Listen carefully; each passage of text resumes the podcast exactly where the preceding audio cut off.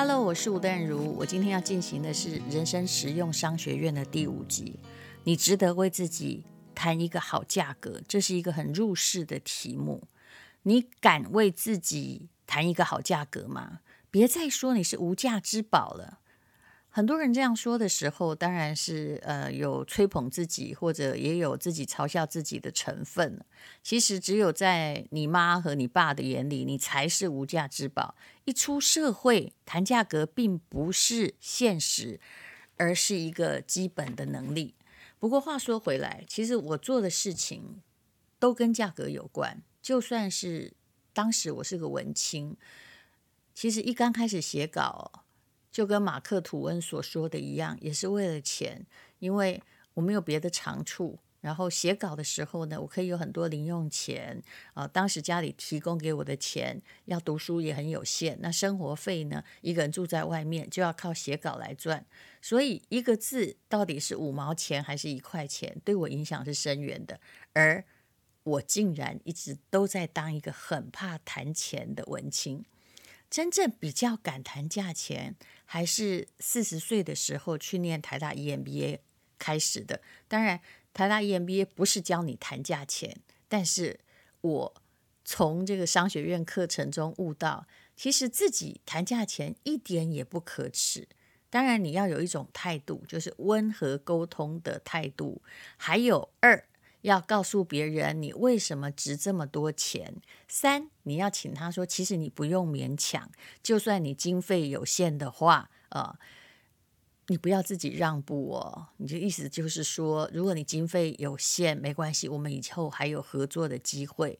那四，你也不能够太高估自己，开一个天马行空的价格，说不定人家就吓跑了哦。而你真心喜欢做这个工作。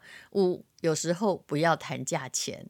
嗯，我有，如果要我做一件事情，我有叫做公定价格，还有第二，我宁愿贴钱不要钱，因为如果是真心哈，你欠人家人情去还债的话，那你要一个便宜的价钱，说实在的很难看，那不如呢就呃 do you a favor，就给你一个礼物，嗯，让别人。欠你人情也好，所以不要事事都谈价钱，但是该谈价钱的时候要谈价钱，而且谈价钱的时候也不要一直觉得高价就好哦。这个例子我会慢慢说来哦。有些事情哦，真的说起来也很奇特，像我这种天天应该就要会谈价钱的人，但是后来到四十岁才懂得。谈价钱可以抬起头来哦。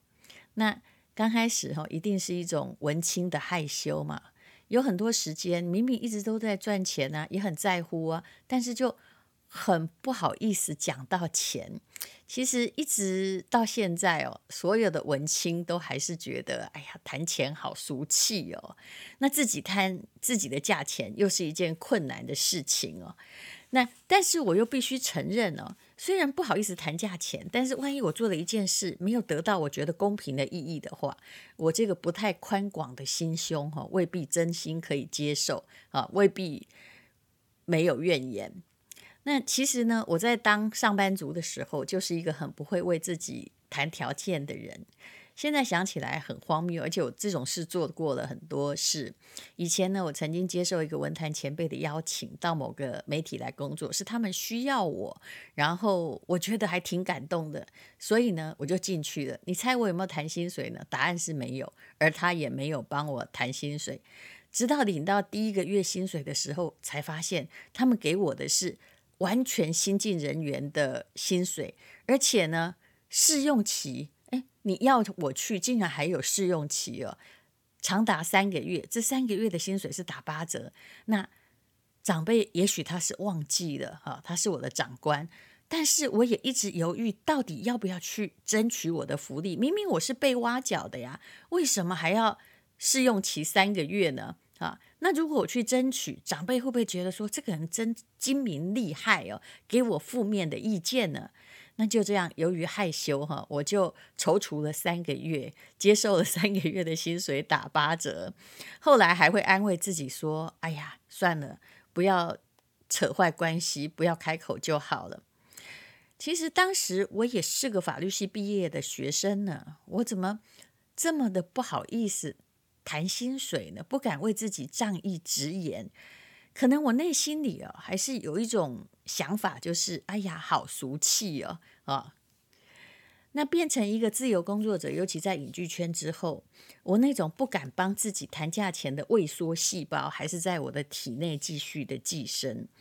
那但是我是吃过几次亏的，比如说呢，呃，我曾经有一次。有个报社请我演讲，那个人我也不认识，只是他很好言好语，说：“哎呀，我们就是需要你啊，我们也可以帮你打知名度啊，这是一个很大的盛会啊，请你来讲一讲。”我真的很努力准备去，阿哥整碎碎，结果一去的时候，我发现他那个会场没有人。他当时说他要做一个很大的广告，但是事实上他可能只登了一个，嗯，就是很小的一个分类广告，这样结果。到演讲的会场，真的是只有一两个人在那里。其实以我当时的知名度，大概应该也有十几二十个吧。但因为我没有跟他谈价钱，所以他认为我是免费的，就连车马费也没有。而他既然认为我是免费的，他就觉得这免费的也不需要宣传啊，要把宣传花在比较多钱啊，就是比较多钱请来的人身上。于是呢。我那天我实在是很不高兴，我既然免费来，而你又没有做宣传，所以后来我就知道，有时候你要谈一下价格，往往一个活动哦，它有越多的经费给你的时候，它反而能够办得越好，而不是什么事情呢就跟你卢人情，只因为你不敢谈钱。有时候呢。我也会接到这样的电话，就是，哎呀，我们这个社团久仰你的大名要演讲啊，这都是非常知名工商界的太太哦，哦，那你一定要来呀，哈，那个很多人很仰慕你啊。其实我后来都不听仰慕你这些话哦，但我我就是以前就是一个说不出。去问他演讲费多少的人，而且那时候没有经纪人呢、然后后来才发现，哎，这些会哈不是演讲会哦，是餐会。这些太太们就用刀叉跟眼前冒烟的牛排展开血战。我讲的口干舌燥，他又好饿，但是呢，呃，他们也不要听。我以为真的自己很受欢迎哦，盛情难却才答应。可是事实上哦。主办人的热情未必能够唤醒这个参与者的注意哦。那所以呢，呃，后来我就不再接这些，就是人数很少，然后呃，演讲费也很少，也几乎没有。那去给朋友人情，可是自己好像并没有真心觉得很舒服的场合。我现在问各位一个问题哦。如果今天你是我的话，哈，根据我后来的评量，假设一场演讲，哈，就是人数是一定的，有八万人，嗯，然后让你呃讲什么都可以，哈，就是呃你要宣扬自己任何理念都可以，然后还是有一场演讲呢，哈，就是三十个人，你讲什么都可以，但是同样给你一万块钱，请问你要讲哪一场？很多人会搞错这个数学的算法，会觉得说，那讲八万人才一万块，不就亏到了吗？那就选三十个人一万块啊！如果你的脑袋够理性的话，其实你应该会选八万人那场。为什么？虽然钱一样，但是如果呢，你要出去讲，你就是要去宣扬自己的某一个观念想法。那宣扬观念想法是不是？越多人听见就越好呢？你应该要看在它的附加价值、宣传效益上。如果你真的需要知名度，你应该要去讲那个八万人的，而不要管那个一万块。好，那这就是。有时候不只是价格的衡量，有时候是你的目标客户群的衡量。那后来我就不太接这种富太太餐会了，因为他们就算写书，他们也不是我的目标客群嘛，对不对？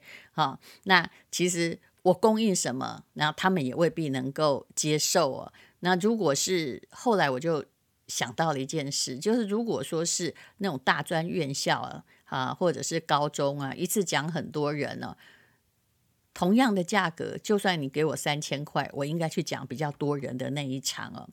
那根据很多年的经验，每一次答应免费哈。我不谈酬劳去演讲，都有一些问题发生。比如我要讲起有一次我被北一女放鸽子，这是我的学妹哦。那你知道母校哈，我就你知道开始那种文青灵魂就来了，我就没有谈这个演讲费哦。但这是很很久以前的事情啊。当天呢，我就穿着一身绿哦，我还把以前绿制服找出来，回到母校去。那结果当时看守门口的那位职员，听说他也是校友，呃，他看了很久，也就是。呃，当我是个高中生时，他本来就是在门口。然后后来我回去演讲，他还是在门口啊。他查了一查手边的来校贵宾名单，说：“不好意思，吴淡如上面没有你的名字。”啊，然后为什么呢？哦，原来是哈，这个学妹哈，她就是一个某个社团的负责人。就因为我太爽快答应，也没有要求价格，他就开始觉得。那这个人也不太重要了。后来，这看门的这位这个呃，应应该叫他守门员吧，他找到了这个社团的负责人，就原来请我的那一个，他就辩解说：“哦，我有在你手机留言，说这活动办不成，不用来了。”哈，哦，原来是随便说说。后来我就知道了，当你不开出价格时，别人也会觉得你。没有价值，这些出问题的活动都是没有事先谈酬劳的。有了很多次经验之后，我会了解哦，就是为什么我的热情赞助，为什么我的不计较利害会得到这样的待遇呢？原因可能与以很多人的心里以为，你没有价格，就像个免费的赠品一样。如果你是一条很名贵的黑尾鱼，厨师会希望呢，把你从头到尾都做成精致的料理，但如果你是只就随便捞出来的无锅鱼，好像不吃哈也无所谓啊哈，吃个杯盘狼藉也无所谓，吃不完也无所谓，不付费他就不需要负太多责任，不需要让那个活动每一分钱都花得值得，所以使用者付费在商业上是一个不灭的原则。那我的这个不谈价格导致的。严重性其实危害还蛮久的，我后来就托比我看起来精明的友人帮我处理了。那后来不管是就是打点财务或者是经济我自己哦，问题都层出不穷。我曾经把财务托给可靠的友人，因为他不怕谈钱管，然后愿意帮我理财嘛。我完全搞不清楚自己赚了多少钱。啊、然后后来呢，我我只能说哈，在我告别这位友人的时候，我赚的钱有一大部分是不见了啦，只是没有完全掏空。那么，我也曾经把经济自己的权利哈，这么多年来在影剧圈交给很多专业人士打理。那呃，他收我所有收入的，比如四分之一，而税款全部都是由我出的，我也不觉得有什么不对啊。可是呢，呃，有些人他钱赚得很容易，哈、他觉得他没做什么，你也给他嘛，那所以他自己也就常常变得很随便了。有一次，我本来想要约一个电视公司的总经理来见面，然后呢，我这位经纪人呢，他就收我四分之一酬劳的经纪人哦。他就一直在告诉我说：“哦，那个人很忙，你知道吗？他没有时间，他没有时间见你。”结果有一天，我觉得说：“呃，我在这一个电视台也做得还不错啊，那为什么？呃，我有事情想要跟总经理商量商量，他完全没空见我。我决定哦，僭越 这个经纪人，跳过经纪人，我自己打电话给他，因为我本来就认识那位总经理。后来才发现说，哎。”我这位专业经理人呢、啊，帮我做经纪的这个人，从来没有打电话给这位总经理过，我就知道说，哦，他不想做，或者是他懒得做事，他就直接告诉我，嗯，这个人不要见我，那比较快哦。后来呢，我就跟他为就是解约，跟这位不是很负责的经纪人解约。这种在这个商业上叫什么呢？就是说，你多了一个经纪人，多了一个关卡，可是它是一个 non-value added 无附加价值的一个环节啊、啊，如果把这个环节删掉，工作可以更顺畅无阻的话，那你就应该把它删掉哈，不应该因为啊、这个人对你很好啊，或者他对你恭维啊，然后把他留在那里，因为他可能不是来帮忙，是来帮倒忙的。我们之间的合约其实早已经期满，我那天就是你帮我找人找不到，但是。我一下子就找到这个人，那个人还怪我哈，说你怎么都不打电话给我呢？我本来也很早要找你商量，我就开口表示我不会委任他。你知道这位经纪人哈，她是一位女性，她有她说出来的话真让我震惊啊！她说：“对不起，不是我不理你，而是这半年我失恋了，我无心工作。”听到这个理由，我下巴都掉下来了。因为他分我四分之一的酬劳，而他竟然是一个失恋了就开始挡我的人哦。那如果朋友失恋，你也许要好好安慰他。可是其实那时候我的愤怒大概大过我的同情。后来我在想，我也有错吧？嗯，因为呢，呃，有好几年的时间呢，哦，我的工作没有进展很顺利，很多合作案最后不了了之，他都有理由，也有不少跟我合作的单位抱怨说。这个人呐、帮你处理事情哦，这个姿态很高，然后开价也很离谱，害我们谈不下去了。我其实后来心寒的是我自己的反应很迟钝。那后来很好笑，从我开始接管自己工作的第二个礼拜开始，我想做的工作就雪片一般飞来。就离开这个人之后，我的工作反而变得比较顺心，而且应接不暇。那些本来被挡住的人都直接来找我谈事情，而且发现我好沟通得多。也就是你不要以为每个人都需要经纪人哈，当然你不是影剧圈的，但是有时候你不想去讲一件事，都要托另外一个人帮忙谈。其实这如果思考起来，这是一个不必要的流程跟关卡的话哈，那么你应该把它去掉哈，不然哈，有时候层层价高就跟。呃，明明也没做什么重要事，却来了一个很复杂的官僚机构一样。你越直接，有时候可以省去一些成本呢。好，其实我早该发现什么叫做 non-value added，不是吗？就无附加价值的东西呢，一定一定都要去掉。那么，搞清楚你的价格，还有，也许你有很大的价值啦，但是搞清楚你的价格。还是人生中很重要的一件事情。那刚刚我一开始就说了，你要自己谈价格，你不要怕被拒绝哦。如果你怕被拒绝，就像我这样，要留一条后路，说，嗯，我的费用大概是多少哈？然后，就算看朋友关系可以变成多少。那如果你还要再少，就你自己心里要评估一下说，说这个我就让你欠这个人情好了哈。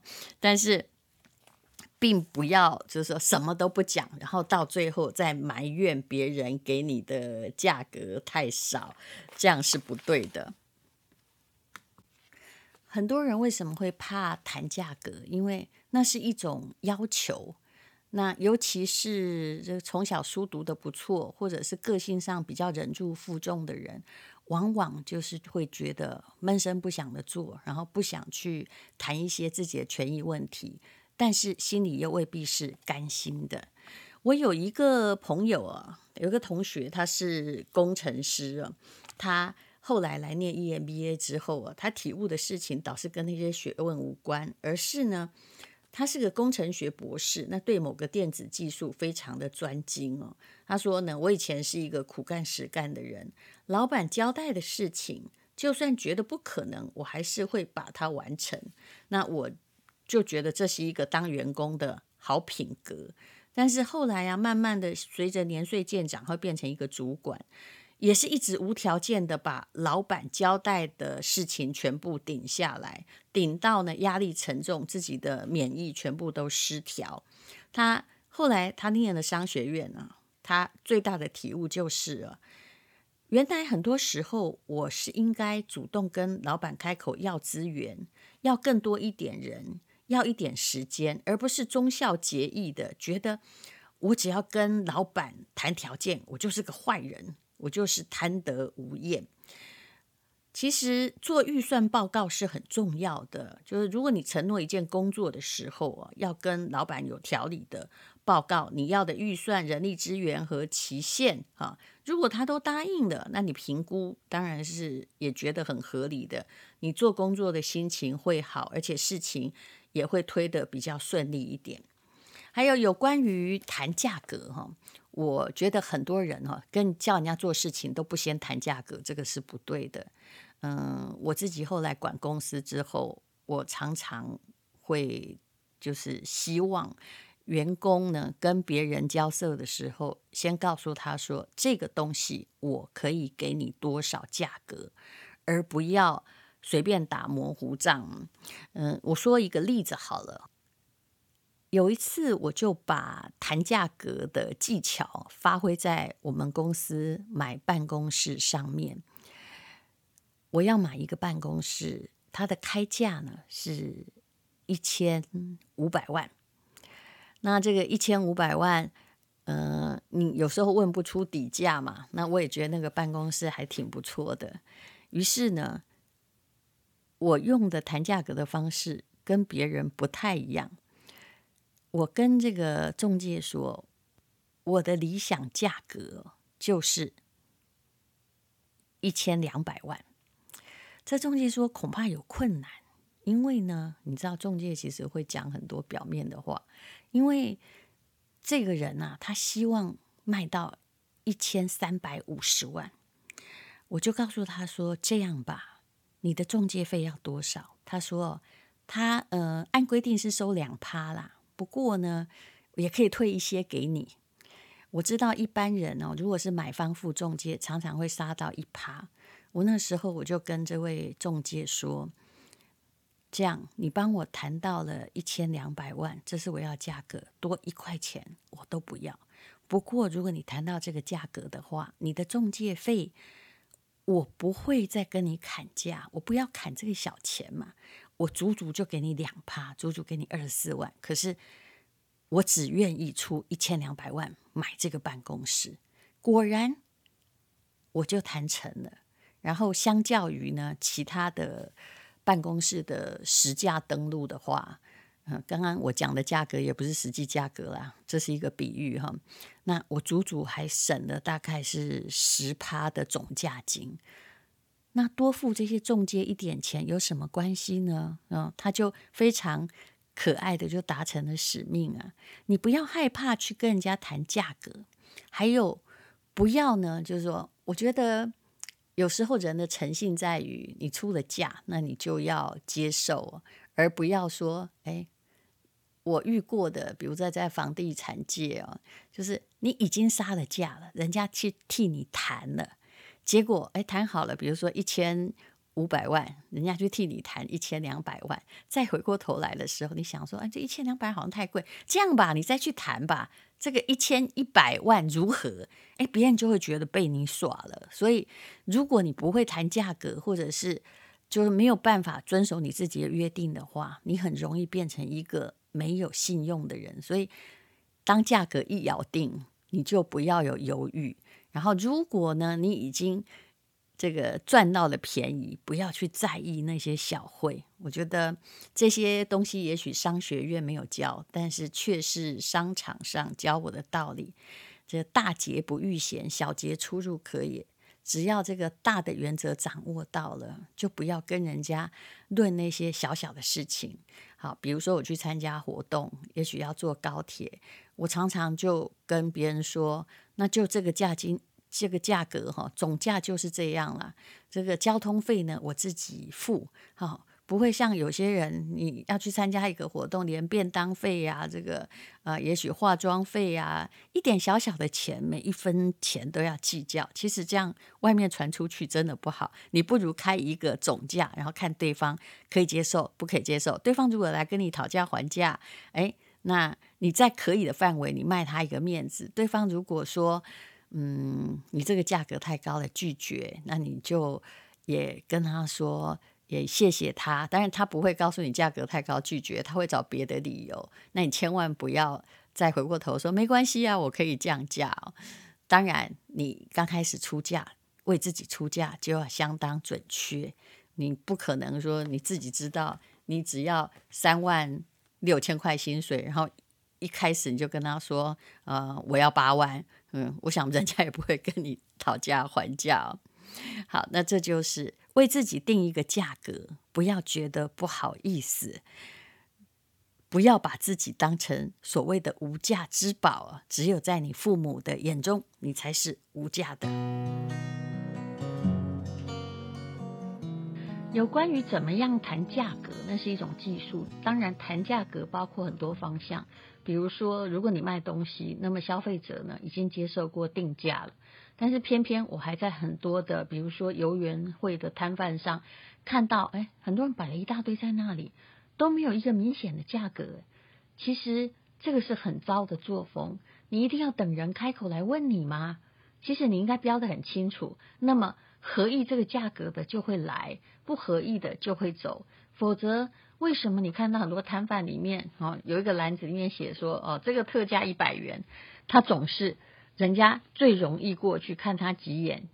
你在定价格的时候，你如果是你在卖东西的话，你要减少那些因为沟通而浪费的时间，那么你就会比较容易卖出东西。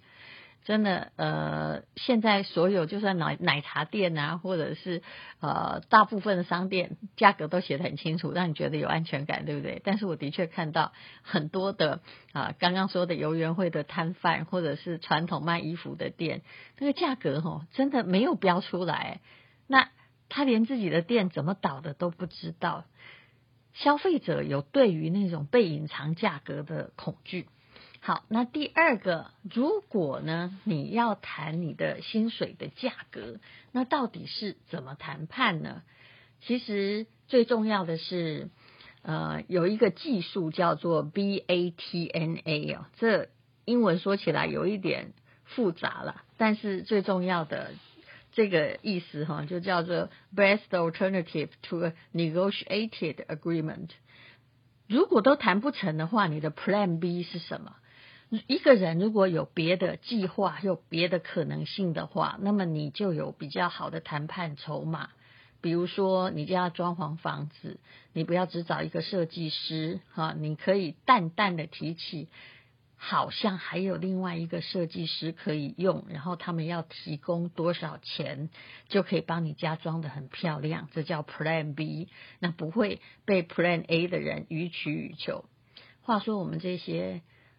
家里有独生子女的，其实都很容易被予取予求，因为他就知道，哎，就只有他那一个啊。如果呢，呃，家里有两三个，那么，呃，他们的谈判筹码呢就会变少。如果你家里有十个，这小孩就没有谈判筹码了，他们抢饭吃都来不及了。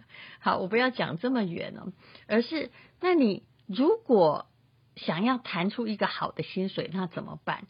第一，我还是觉得要看时机。如果哈疫情这么猛烈，你还想要加薪，我觉得大部分哈出问题的状况会比较多。那呃，当然啦，如果你是公司的业务悍将，在这么烂的疫情之下，你还可以赚到很好的业绩，帮公司赚很多钱，那你当然是可以谈的。不过，通常我也建议。请你在老板高兴的时候，他家人逢喜事精神爽的时候再谈价格，千万不要在他已经焦头烂额的时候去谈了。好，那么呃，有关于谈薪水，当然你要确定自己是不是公司所需要的人。不过我说真的啦，很多人在这样吵啊、闹啊、丢啊啊卖个错的时候，这是台语哦，都忘了去。掂掂自己到底有什么筹码可以谈，那常常会误以为说，哎呀，那个谁呀，他已经加薪了，我比他早进来公司两年，我怎么没加薪呢？谁告诉你待得久，你就是有价值的呢？所以人呢，要去平衡自己的价值。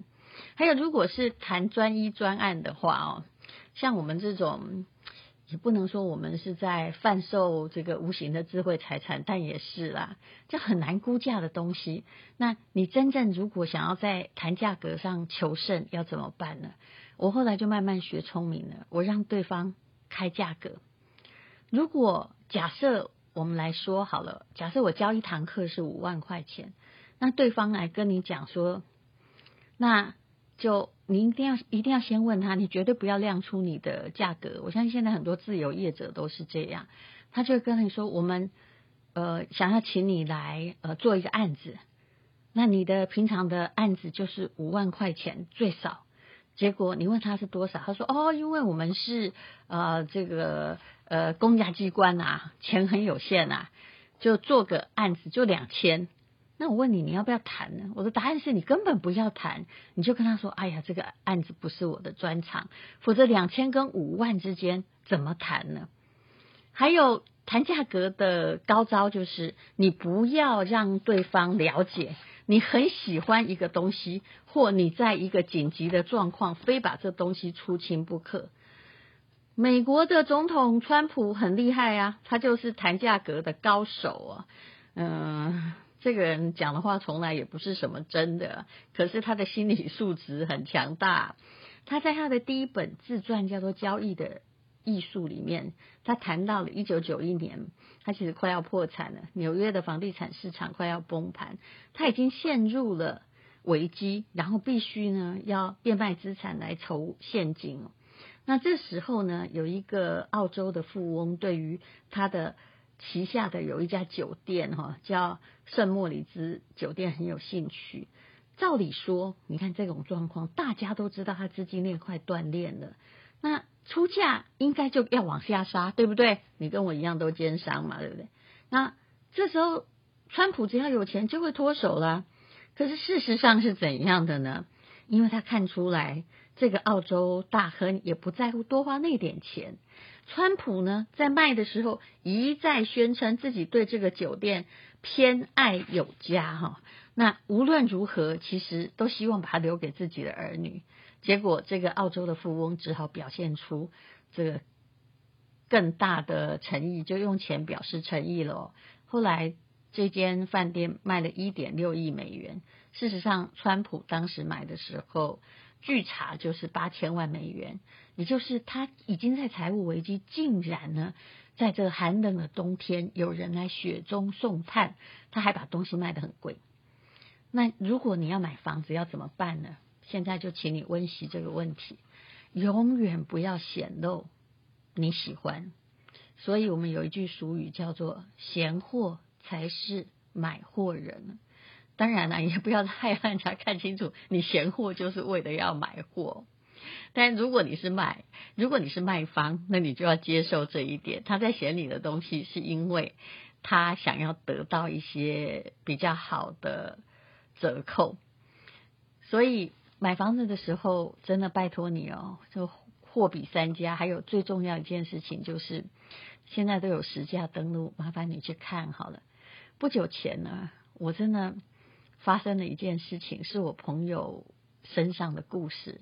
我跟他去一个地方，一个城市去玩，那里面有个老房子，我们都看得很顺眼。那我就看了看这个老房子，比如说他开一千万好了。我心里想呢，我觉得是就是一个日式老房子，要整修可能要花很多钱。我心里在想说，我想回来哦，六百万谈谈看，因为我不认为在这种时期有人有心情去修老房子，而且它不是在重要的地点。那我这个我就先回来，就是回来台北之后，我这个朋友还留在那儿玩。第二天呢，我请我的秘书打电话去。他说那间老房子卖掉了，我说哪有可能啊？那个老房子看起来那个看板在那里，应该是已经卖了好久好久好久了，怎么可能我回来第二天就卖掉了呢？那其实我也就不当一回事，我想要卖掉就算了嘛，对不对？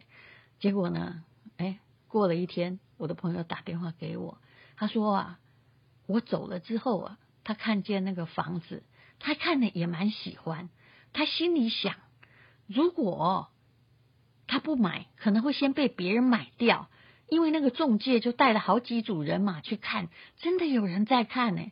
我真的心里想说，你哦，真的没有经验，中介很厉害啊，尤其在乡下的中介都是，呃，有一组客人好不容易要约来看，我就同时约了两组去看，让人家感觉说这个房子是很热门的，然后比如说一千万好，那个中介后来就跟他说哈，两个人扯一扯，还扯出认识的人了。结果后来呢，他签约的时候买的是九百五十万。